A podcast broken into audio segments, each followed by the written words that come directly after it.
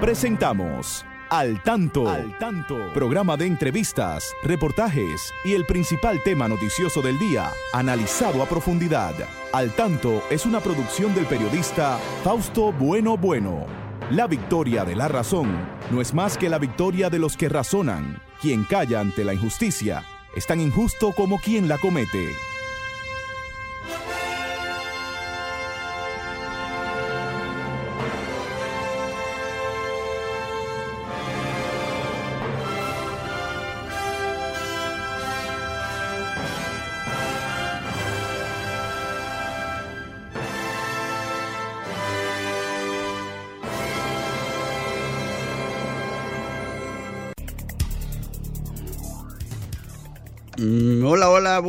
Buenas tardes, amigas, muy buenas tardes, amigos. Aquí estamos nuevamente con ustedes en este espacio al tanto desde Sol 106.5, la más interactiva, al tanto, con más de 45 años en la radio dominicana. Siempre saludamos aquí a nuestro equipo, don Franklin Tiburcio en la coordinación técnica, como siempre, ahí está Christopher Rodríguez Bueno en Facebook. Y por ahí están también nuestros colaboradores, Federico Núñez Mañán, Miguel Ángel Marte, también Genaro Ortiz. Un día de esto aparecerán por ahí. Bueno, pero sí, aquí está con nosotros siempre la licenciada Pastora Reyes, a quien damos las buenas tardes. Adelante, Pastora, buenas tardes. Buenas tardes, Fausto. Muy buenas tardes a todos ustedes, nuestros amigos de aquí y de allá, Fausto, que siempre están con nosotros cada sábado en Gente Su Espacio al tanto. Siempre dispuesto a compartir con ustedes aquellas informaciones que son de agradable y también aquellas que tienen un poquito mal, pero que hay que difundirla para lograr que se superen las debilidades, porque no podemos callárnosla, tenemos que expresarla por los medios de comunicación y hará eco en alguien y alguien se animará a resolver las situaciones difíciles que se presentan. Pero hoy, Fausto, tenemos que recordar, eh, iniciando este espacio, a una dominicana eh, que se entregó a la causa, ¿verdad? Eh, cuando se estaba aquí en el movimiento para la independencia de 1844. El movimiento de los trinitarios. ¿eh? De, la Trinitaria. Y fue ella, María Concepción Bona y Hernández. Hoy se está, se conmemora, ¿verdad? Ella, día como hoy, ella murió aquí en Santo Domingo y recordemos que ella junto a María de Jesús Pina e Isabel Sosa y María, Trinidad, Sánchez, confesionaron la bandera, dominicana. Eh, fue ella quien le hizo entrega a Francisco de Rosario Sánchez de, la, de ese símbolo patrio que se enestó el Día de la Independencia Nacional. Por eso pues por todos sus valores que ella tuvo, por ser una mujer defendiendo aquí nuestra patria, debemos recordarla en el día de hoy. Y ella, pues por sus méritos, sus restos descansan en el Panteón Nacional. Nacional. Bueno, vamos a llevarles algunos titulares de los que vamos a estar comentando en el día de hoy. Tenemos que la OMS dice que la viruela del mono se triplica en España y que hay ya 51 países en el mundo afectados por esta enfermedad. Y está cerca de nosotros, Fausto. Se comentó que en Puerto Rico apareció un caso. Se comentó eso, sí. Sí, no se ha confirmado. No, se ha confirmado.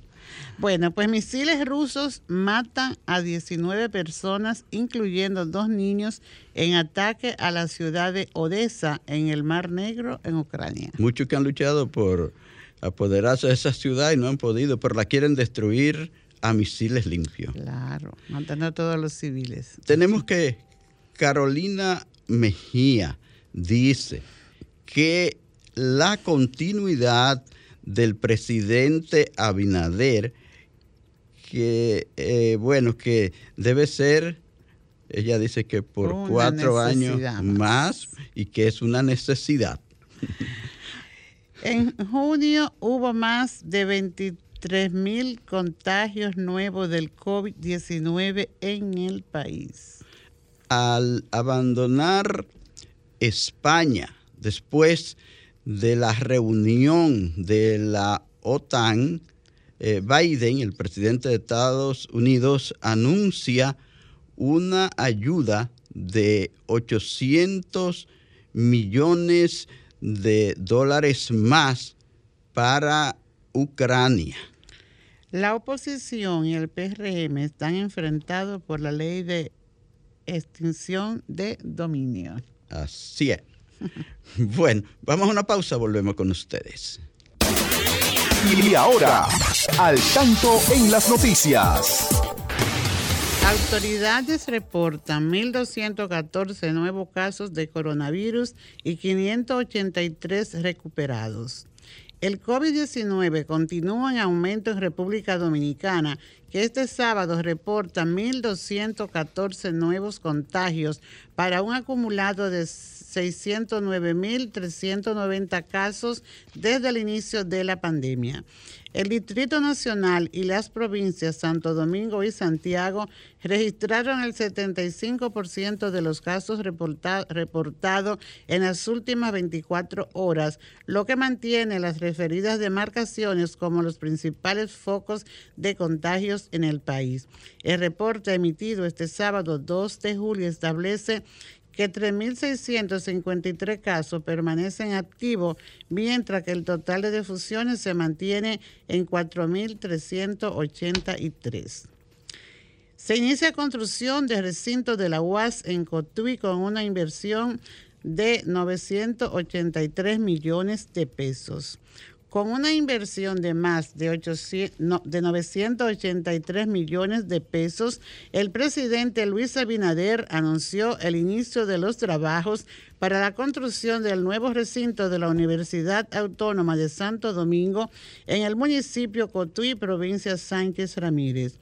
El jefe del Estado expuso que Cotuí, con el desarrollo económico, la vocación minera y agrícola que tiene y ahora con estas instalaciones educativas se va a potenciar la dinámica economía con la formación de profesionales del área de la minería y del sector agropecuario.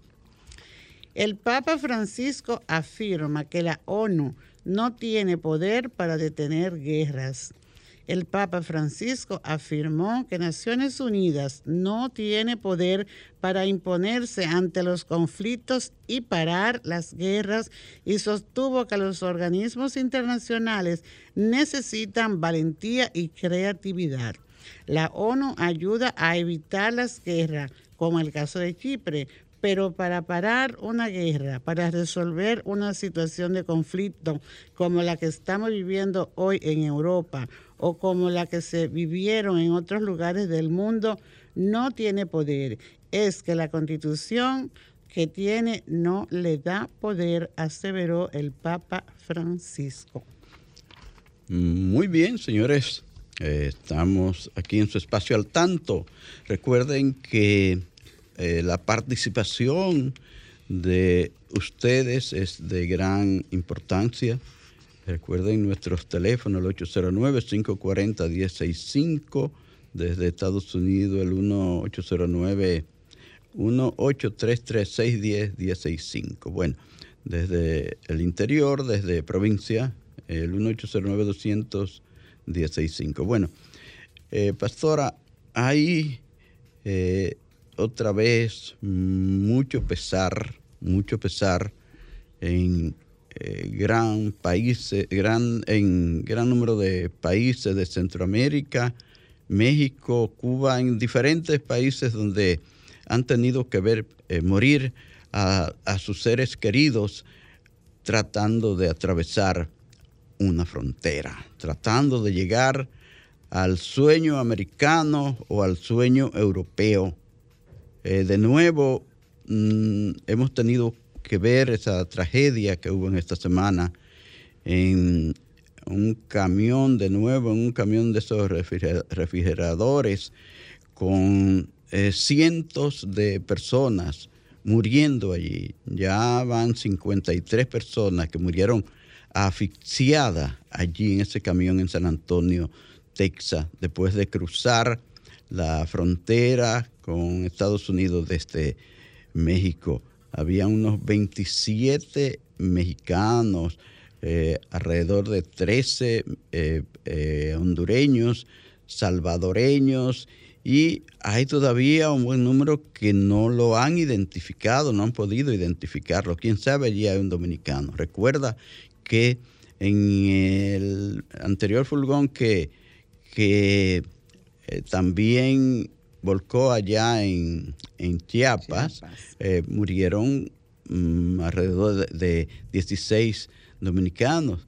Eran de, de Baní. Y mira, por, por coincidencia, la mayoría, por coincidencia, también los que eh, apresaron en el otro furgón que hace poco apresaron también en Chiapas.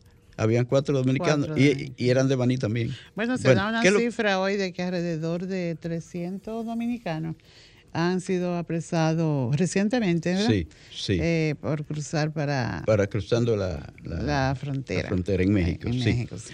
Pero ya tú sabes que aquello fue terrible, horrible ver a esta gente muriendo asfixiado en un camión.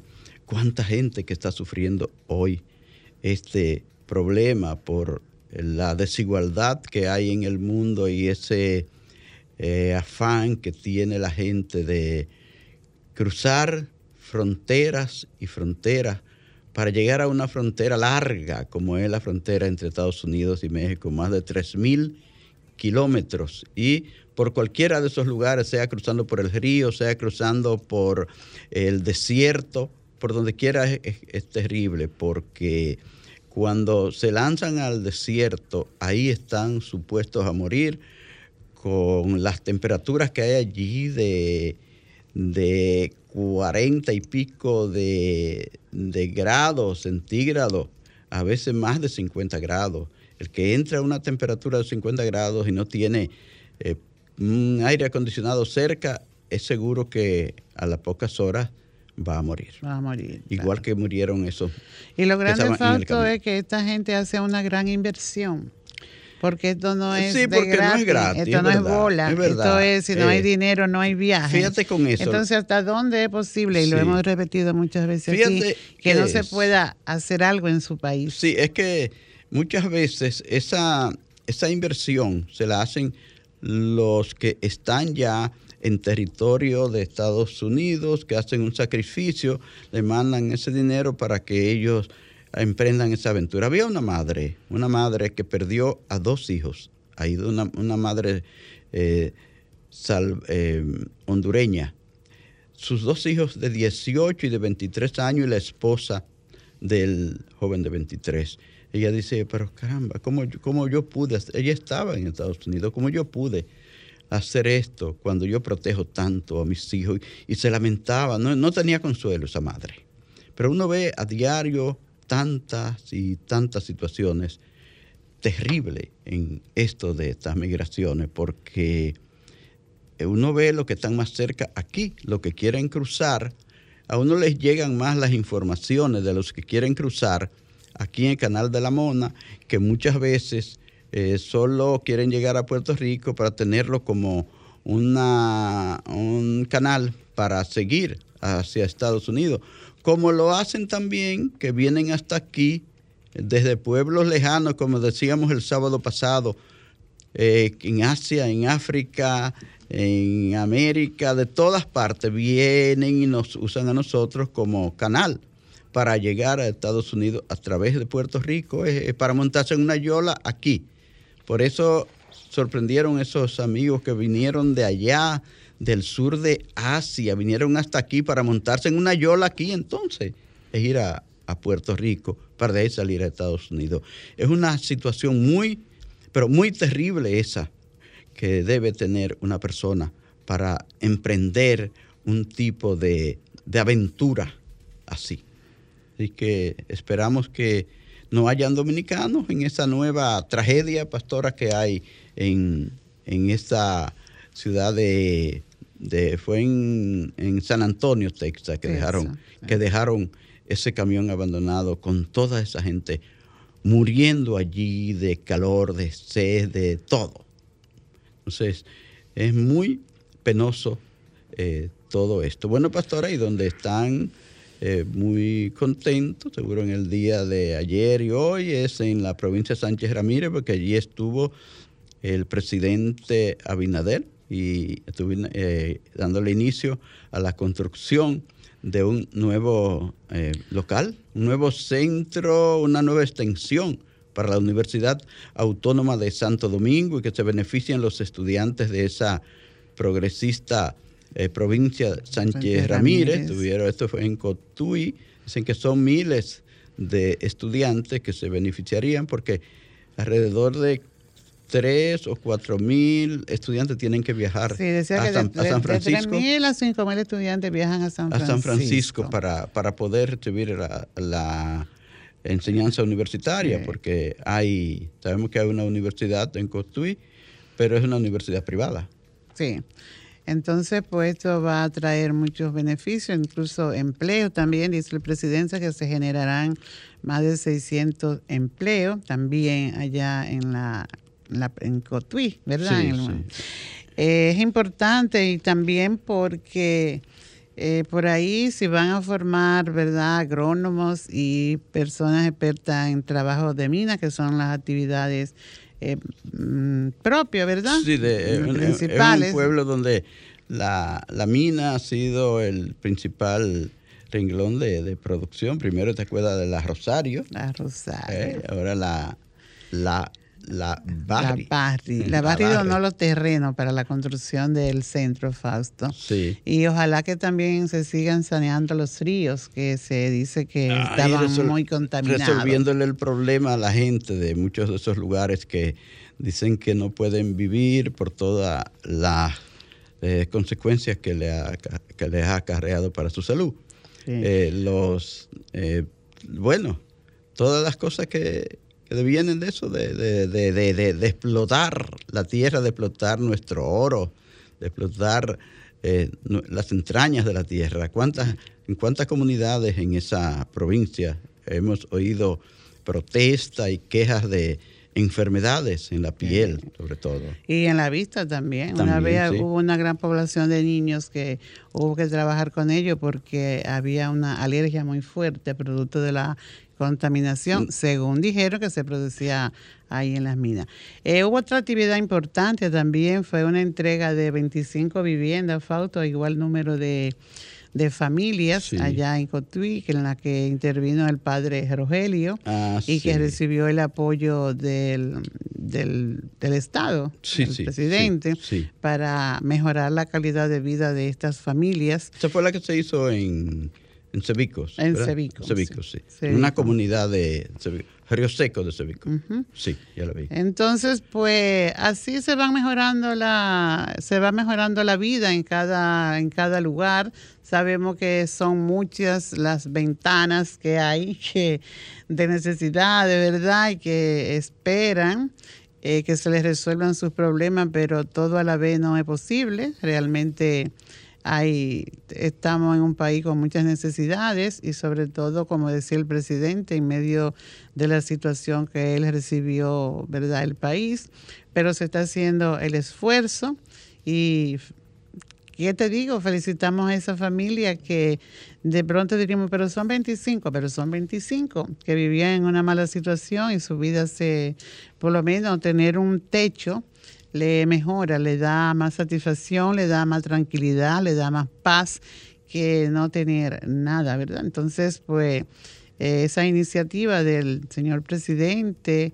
y del padre Rogelio, que esta vez está siempre atento a las necesidades de la, de la población, eh, hay que saludar ese gesto, Fausto. Así es. Pastora, y veo que en el mes de junio se eh, infectaron unos 23 mil eh, nuevos, nuevos, nuevos contagios, hubo 23 mil nuevos contagios de, de COVID, pues eso es mucho. Eso es mucho. Eso es mucho, señores. Y los felices y alegres que estamos sin asumir el protocolo. Señores, pónganse sus mascarillas.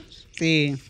Eh, no se está exigiendo, en algunos lugares sí se exige la mascarilla, pero muy poco. Muy poco. Muy pocos lugares de los que hemos visitado realmente, porque eh, la gente se ha olvidado de, de que la mascarilla es algo necesario, de que evita el contagio y entonces pues eh, hay que usarla. Tenemos que usar la mascarilla y, el distanciamiento.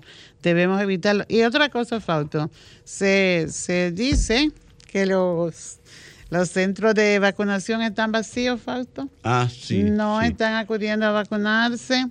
Entonces, ¿cómo queremos? ¿Qué queremos? Y mira, eh, vi la información de que Pfizer dice que se pueden usar, que las vacunas que habían que se iban a vencer el 31 de julio pueden usarse por tres meses más, pastora. Entonces, todavía hay tiempo para usar esa. Claro, y ese es nuestro dinero. Entonces no le damos importancia porque eso no se compra ni se dona. Eso es nuestro dinero que se usa para la vacuna. Claro, que sí. Entonces, ¿cómo no vamos a aprovecharla? No podemos continuar cada día, aumenta cada día más, cada día dan nuevos reportes. Hay COVID. Hay COVID, no es un juego. Conocemos mucha gente a nuestro alrededor que tiene COVID Ahora la gente le tiene menos miedo y por eso deja de usar la mascarilla y deja de mantener la higiene y ahí viene el gran problema. Entonces, ¿dónde está la responsabilidad ciudadana? y el deber que tenemos de evitar los contagios. Así es. Hay que estar bien alerta, también alerta con la viruela del mono. Dice que ya, ya eh, hay 51 países eh, y que se ha triplicado, se han triplicado los casos en, España y que hay 51 países ya en el mundo que tienen esta eh, viruela del mono. Eso hay que tenerlo en cuenta también porque nosotros tenemos muchos dominicanos y dominicanas que viven en España y que el, tráfico es bien intenso entre Dominicana y Madrid. Hay que tener, Así es, pero para estar informado, Fausto, tenemos que aprender a, leer y usar la lectura. Y aquí está nuestro invitado. Muy bien. Rafael Peralta. Sí, tenemos, tenemos una gran entrevista hoy con el licenciado Rafael Peralta Romero, director de la Biblioteca Nacional Pedro Enríquez Ureña. Así que después de la pausa vamos a estar hablando de libros, vamos a estar hablando de cultura, vamos a hablar de cosas muy, pero muy importantes. De la necesidad de saber leer. Para el desarrollo de, cultural de los dominicanos y dominicanas. Vamos a la pausa, volvemos.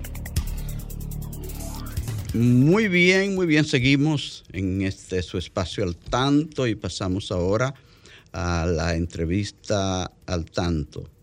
Y ya les, decíamos que íbamos a hablar de un tema importante hoy, porque hablar de la lectura, hablar de libros, hablar de literatura infantil es algo que nos hace mucha falta. Y por eso nosotros hemos invitado hoy a un conocedor de todo esto, es el director de la Biblioteca Nacional, Pedro Enríquez Ureña, eh, gran maestro, maestro por muchos años en la eh, UAS, ¿verdad? También escritor, periodista. ¿Cuánto y en otros países? Eh, muchos años en la UAS, Rafael. Sí. en el departamento, de, departamento de Letras y Departamento de, comunicación, social. sí. Sí, yo, yo ejercí en la UAS por eh, 25, 26 años. 26 años. Sí, eh, tanto exactamente en, en letras y en comunicación social. En comunicación social. Letras, yo incluso daba letra básica para los estudiantes de acabadito de llegar, que iban a distintas carreras, pero también una, una materia de redacción para estudiantes de de la carrera de educación. Sí. Eh, son tan importantes estos temas. Eh, antes yo quiero decir algo. Rafael fue un eh, entrevistado de este programa casi desde sus inicios. Y al decir esto, yo no puedo pasar por alto, Rafael Peralta Romero, el recordar esta tarde aquí a nuestro colega Fran, Tapia, que fue tu hermano y que fue mi hermano y que, por él, bueno, él nos amigó a nosotros, porque amigo tuyo, amigo sí, así mismo. nos amigamos. Así mismo. Y Fran fue coproductor de este programa, fundador con, conmigo en este espacio.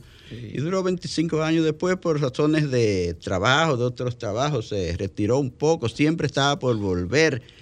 Volvió a celebrar con nosotros el 39 aniversario del programa y coordinamos para venir a hacer la fiesta en grande con los 40 años. Y resulta que el Señor lo llamó antes de. Y lamentamos esa partida. De mucho, mucho. De nuestro eh, Frank era el tipo de gente que uno no podía pensar que, que ocurriera, aunque todos sabemos que es inminente. Pero un hombre que uno que siempre estaba dispuesto a, a la alegría, a celebrar. Le gustaba que reunirse con los amigos fuera a tratarse lo que fuera, pero siempre para terminar con, una cerveza. Así es, era un, gran amigo, un ser humano que le gustaba mucho servir. Desde eso hizo desde el, desde el sindicato de periodistas profesionales, que fue presidente allí, desde el colegio de periodistas. Él participó mucho en esa lucha por la formación del colegio de periodistas. Sí, sí, recuerdo que juntos estábamos en, en esa lucha. Él estuvo siempre. Así que, Recordamos hoy con cariño a ese amigo, a Fran Peñatapia. Sí. Bueno, pues hablamos de cómo está la Biblioteca Nacional, cuáles son los servicios que están, que están realizando ustedes ahora, eh, cómo están las cosas ahora después de tanta tecnología, qué tanto le ha hecho cambiar la tecnología, ese sistema de trabajo. Bueno, vamos en ese aspecto de la tecnología vamos despacio. La biblioteca ya se ha insertado en eso que tú conoces, que es el servicio a personas discapacitadas, sobre todo Ah, sí, de, la división de, de, de personas con discapacidad. Sí. Y es decir, tomar un libro y, llevarlo, vamos a decir la palabra traducirlo, traducirlo al lenguaje de las personas no videntes. Sí y hacer, hacer que participen. En, este, en este caso se usa transcribirlo. Transcribirlo. Transcribirlo, sí. Y se usa mucho allá esto, y, en el que participa, y se hacen unas tertulias eh, que a distancia, ¿no? que participan personas de distintas partes, incluso partes del mundo. Eh, yo tuve el privilegio que se usara un libro mío para eso eh, y muchas personas que no viven aquí leyeron el libro y no lo tuvieron nunca, el ejemplar físico. Eso es una ventaja. Esos son de los pasitos. Pero a la biblioteca en, materia tecnológica le falta mucho, porque falta que esté más conectada, incluso conectada con otras bibliotecas, y que den más servicios por, en línea. ¿Qué pasa? Que para dar los servicios en línea, eso está reglamentado por ley, es decir, por respeto a los derechos de autor. Necesitamos que el autor que está en vida o que ha fallecido hace poco, eh, se, le, se dé una autorización, o sea, el, el autor en vida y fallecido reciente, vamos a decir así, pero reciente puede ser 20 años, eh, de dar una autorización a sus familiares eh, para que el libro esté digital. Digital, entonces la gente tenga acceso a él, de donde quiera que se encuentre. Estamos claros que una biblioteca es la tradición, es un lugar, es un lugar eh, donde va gente a buscar servicios de eh, bibliográfico, a consultar o a leer libros que están ahí. Pero los tiempos demandan otra cosa. Es decir, que los dominicanos, vamos a ponerlo simple, los dominicanos que viven en Puerto Plata, en Santiago, en Barahona, en Higüey, en Miches, bueno, queremos que puedan acceder a los servicios de la biblioteca a distancia, pero también ciudadanos de otros países lejanos puedan hacerlo. Eso falta. La biblioteca impulsa eh, eso como un proyecto a más largo plazo y otras actividades eh, de, acción y de organización interna. En estos días, Fausto, entregamos, a propósito que ustedes hablaban de, la lectura, estos días, el, el pasado miércoles, entregamos la segunda versión del premio Biblioteca Nacional de Literatura Infantil. Sí, ya, ya estuve mirando eso. Parece que ustedes le están dando más, más atención en estos momentos a la literatura infantil. ¿Tiene, ¿Es que hay algún proyecto específico en estos momentos para fomentar este lo del libro infantil? Estamos eh, eh, promoviendo la lectura en general para jóvenes, adultos y para niños.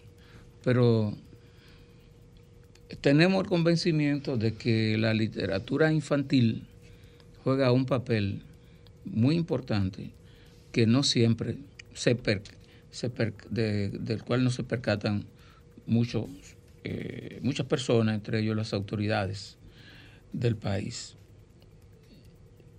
¿Qué quiero decir? El, para cambiar la sociedad, para mejorar la sociedad, hay que comenzar por los niños. Es muy difícil eh, algunos hábitos cambiarlo en los adultos. Pero los niños son más moldeables. Precisamente la, educación lo que hace es eso. Y comienza con los niños, moldear a la persona, sacar de lo mejor. Y, y nosotros tenemos el convencimiento de que la literatura para niños contribuye a una mejor educación. No porque los textos para niños eh, incluyan mensajes de adoctrinamiento en ecología, en comportamiento social, en respeto a los padres y a la madre, en, en amar a Dios. No, la literatura infantil no tiene que tener nada de eso. Basta con que sea literatura, que el niño lea y disfrute eso como un juego, como si fuera un juguete que él tiene en su mano. Hay muchas quejas en el país cuando hacen investigaciones sobre la lectura en nuestras escuelas, que hay una gran cantidad de niños que no leen, que no entienden eh, lo que están leyendo porque les falla la lectura. Exactamente. ¿Qué, hace la Biblioteca Nacional junto, a, junto al Ministerio de Educación, a Cultura, para tratar de superar esto? Bueno, la biblioteca pone, está poniendo lo que puede. Es decir, promover, promover la lectura. llamar a los padres, a la madre, a los abuelos y a los tíos a que busquen la forma de que el niño lea y que al niño que no sabe leer se le lea. De que los padres y las madres se jueguen con el niño a eso, a la lectura. Que usted se deje contar un cuento por el niño y que él lo diga hoy y también mañana. Y que usted no le muestre hastío ni cansancio, ni que, que está harto de eso, como dicen una gente que le dicen al niño, me tiene harto. Cosa terrible esa. Bueno, ¿y qué pasa? Yo hablaba ahorita del premio. Estamos estimulando entonces a los autores de libros para niños. Y hemos creado un premio de para, destinado a los autores de libros para niños. Ese acto, eso, además de un acto de justicia, de reconocer a estos escritores y escritoras que escriben para los niños, que es complejo, es difícil, no es como creen algunos que es una literatura menor. yo decía que es una literatura para menores, pero no menor. Y que es más difícil que la literatura para adultos porque en la literatura para adultos el autor puede escribir la palabra que quiera y lo que quiera, y no importa que sea vulgar, que sea soez, no importa. Para los niños sí que no se puede escribir vulgaridad. Incluso hay que escoger la palabra. Pienso que eh, hasta palabras demasiado largas no se, no se deben escribir, aunque estén correctos desde el punto de vista semántico. Es decir, esta palabra cabe aquí, pero mira a ver si lo puede decir con otra y que el niño, ¿por qué es que el niño disfrute? Que el niño disfrute y disfrute con las cosas, con, literatura eh, elaborada a partir de elementos de su país. Yo escribí un cuento que se titula, el, que, su personaje es un Mackay. Y me di cuenta que hay personas que, que no conocen un Mackay. Entonces digo, ah, qué bueno el mackay es, el, es un nombre que le tenemos los dominicanos a un cangrejito que en otra parte, según el diccionario, le llaman cangrejo ermitaño. Porque el mackay anda con su casita arriba, se mete en su caracolito y ahí vive. ¿Qué pasa? Que ese cuento no pretende ser una lección de biología es un mundo, sí. Es hablar de este ser, de este animal, de este pequeño animal, este cangrejito, que el niño se interese. Bueno, pero de paso el niño sabe que existe ese, ese cangrejito que anda por los patios, que se llama mackay, pero que también tiene un nombre en otro país, que es cangrejo ermitaño. Y el cuento tampoco es una lección de gramática lo que persigue ese cuento ante todo es que el niño disfrute, sienta la emoción, porque el niño está a la orilla del mar y pasó el maquey sin concha, y entonces él tiene una el maquey tiene dentro una bolsita así blanda, cuando ese maquey había perdido su concha porque ya no le quedaba no le servía. No le servía. Como cuando los zapatos no le sirven a uno. Tú sabes que cuando yo comencé a trabajar con la, en el área de la discapacidad visual, conocí una, vi una colección de libros que llegaban a la Escuela Nacional de Ciegos de cuentos y la forma del libro obedecía al contenido. Por ejemplo, había eh, un cuento, ¿verdad? Era, se llamaba El Cerrucho y eso era el serrucho, que usan los ebanistas, ¿verdad? Igual. Sí, el serrucho actuando, hablaba. no, Era, solamente la, forma. La forma. Pero tenía contenido, claro. Sobre el serrucho era el tema. Y así había la pala. Y yo veía que los niños, yo, yo trabajaba ya con los más adultos, pero a los niños les gustaba ese, ese material.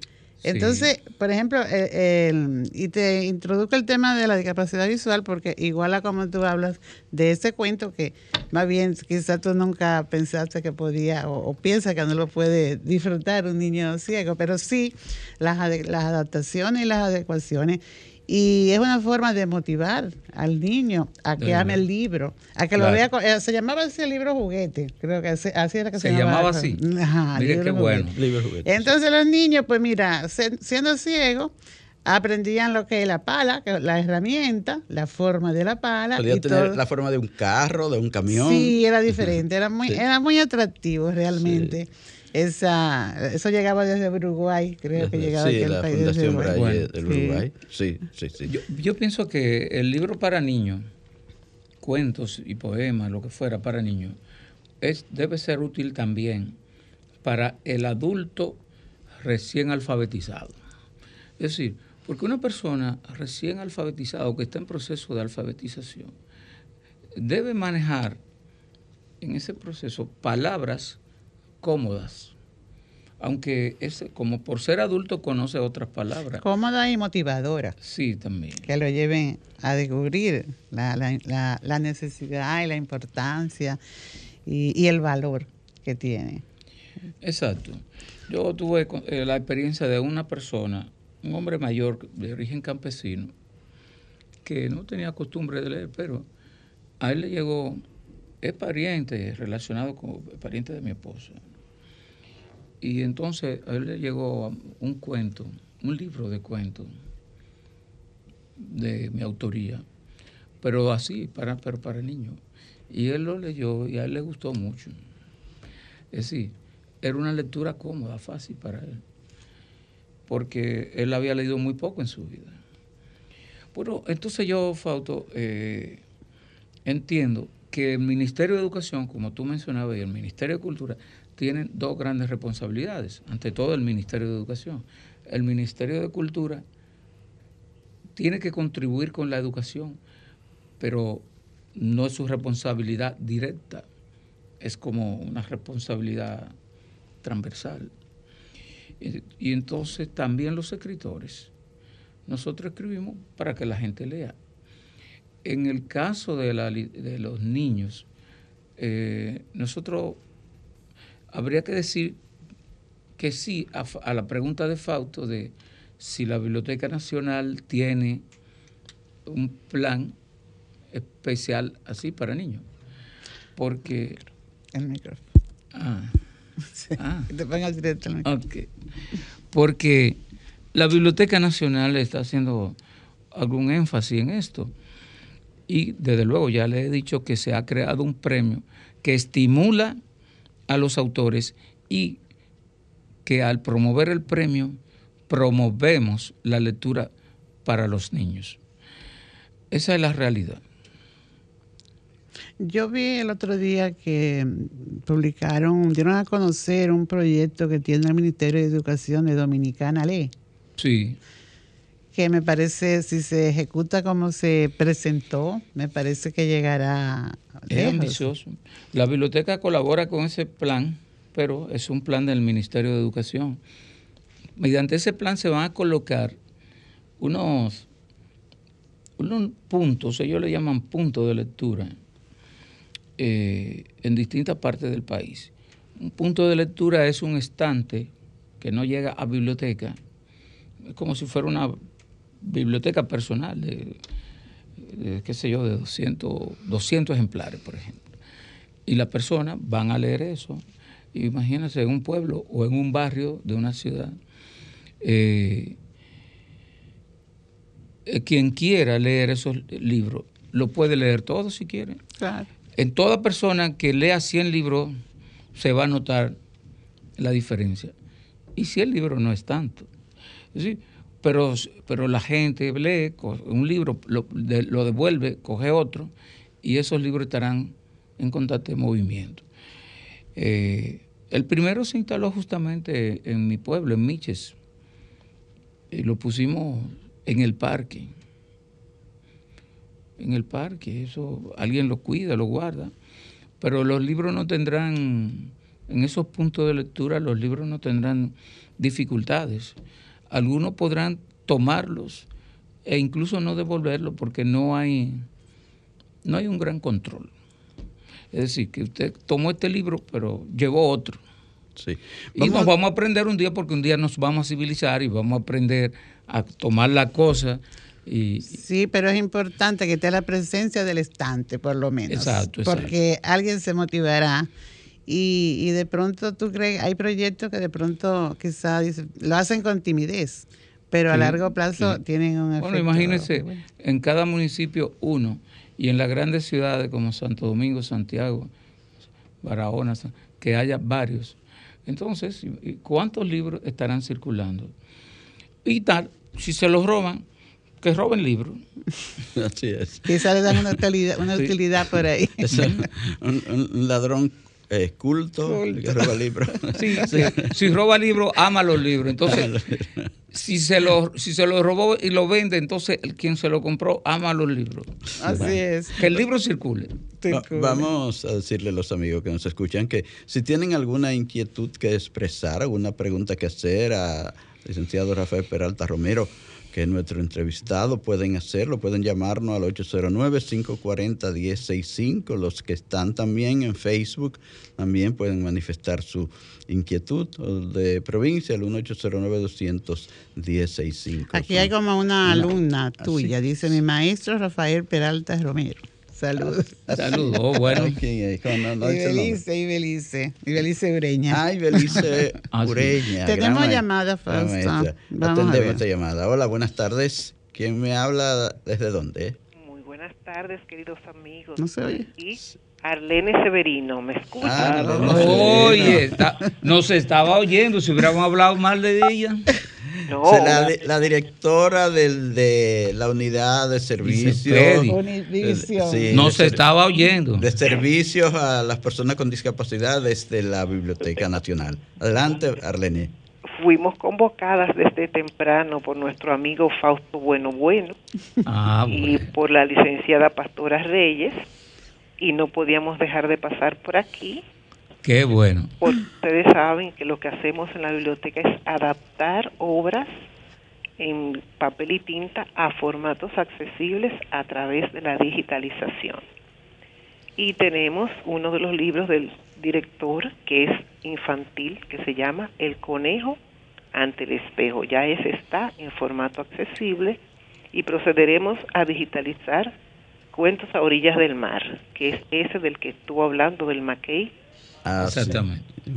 Ahí es que está el Mackey. A la orilla, eso sí, Arlene, de la mar, de la mar. Sí, de la mar, ok.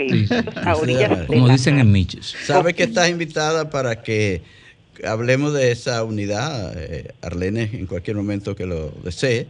este espacio estará abierto para la unidad de, para la división de servicios, a personas, con, discapacidad. en la Biblioteca Nacional. Cuando tú quiera, pues aquí estamos abiertos. Y queremos hacer que conste que nuestro director nos ha dado el mayor de los respaldos posibles. Ha sido invitado dos veces a nuestra tertulia internacional y contamos con todo su apoyo. Nos dio autorización para que sus libros, toda su bibliografía pase a formatos accesibles, así es que no nos podemos quejar. Importante. Nuestra felicitación a esa unidad y yo también agradezco porque me, mandan mis libros también, soy usuario y se lo agradezco mucho a, la biblioteca y a Arlene. Bueno, un abrazo para todos. Y gracias, Arlene, gracias. Bueno, el tiempo se está... Bueno, el tiempo como que está ya diciéndonos que casi debemos despedirnos. vamos, vamos a permitir que Rafael Peralta Romero. Vamos a, coger esta llamada. Bueno, vamos a esta llamada primero. Sí. Hola, buenas tardes, adelante. Buenas tardes. Ustedes como unos conocedores de la lectura. Yo tengo dos jóvenes que no quieren leer, no quieren tocar un libro. Ah, ¿Qué ustedes me recomiendan? Gracias, lo escucho por la radio. Bien, bueno, hay que insistir por la buena, hablarle de cosas, motivarlo a que si, con lo que ellos con lo que a ellos les gusta. Vamos a decir, como los jóvenes dominicanos ahora les gusta el fútbol, bueno, vamos a leer revistas de fútbol, noticias de fútbol en el periódico. Si le, si le tienen miedo a los libros, bueno, vamos a hablarte de periódicos, de revistas. los deportes son buena motivación porque esas buenas crónicas escritas por los periodistas deportivos para decirle, tú quieres saber de béisbol, léete las crónicas que escriben los, los buenos periodistas de, de béisbol, de, de basquetbol, de fútbol, por ejemplo. Y otros intereses, que lea, aunque sea crónica de espectáculo en el periódico, porque le va a interesar eh, según precisamente su línea de interés. Se nos terminó el tiempo. Sabes cómo es el tiempo en radio, Rafael Peralta Romero. Muchísimas gracias por acompañarnos en este programa. Siempre las puertas de al tanto están abiertas. Muchas gracias. Eh, tenemos que irnos porque ahí viene nuestra amiga Carmen Luz Beato, una amiga tuya también, que sigue ah, aquí al micrófono. Amiga mía desde cuando se llamaba Luz del Carmen. Luz del Carmen. bueno, y nos despedimos con un saludo para todos los amigos de Facebook, que no los citamos hoy, pero están todos saludados. Ah, saludados. gracias. Buenas tardes. Bueno, gracias al licenciado Rafael Peralta Romero director de la Biblioteca Nacional Pedro Enrique Sureña. Gracias a ustedes, amigas y amigos, por sintonizarnos. Les dejamos la invitación para el próximo sábado, cuando Dios mediante estaremos nuevamente con ustedes. Que tengan muy buen fin de semana.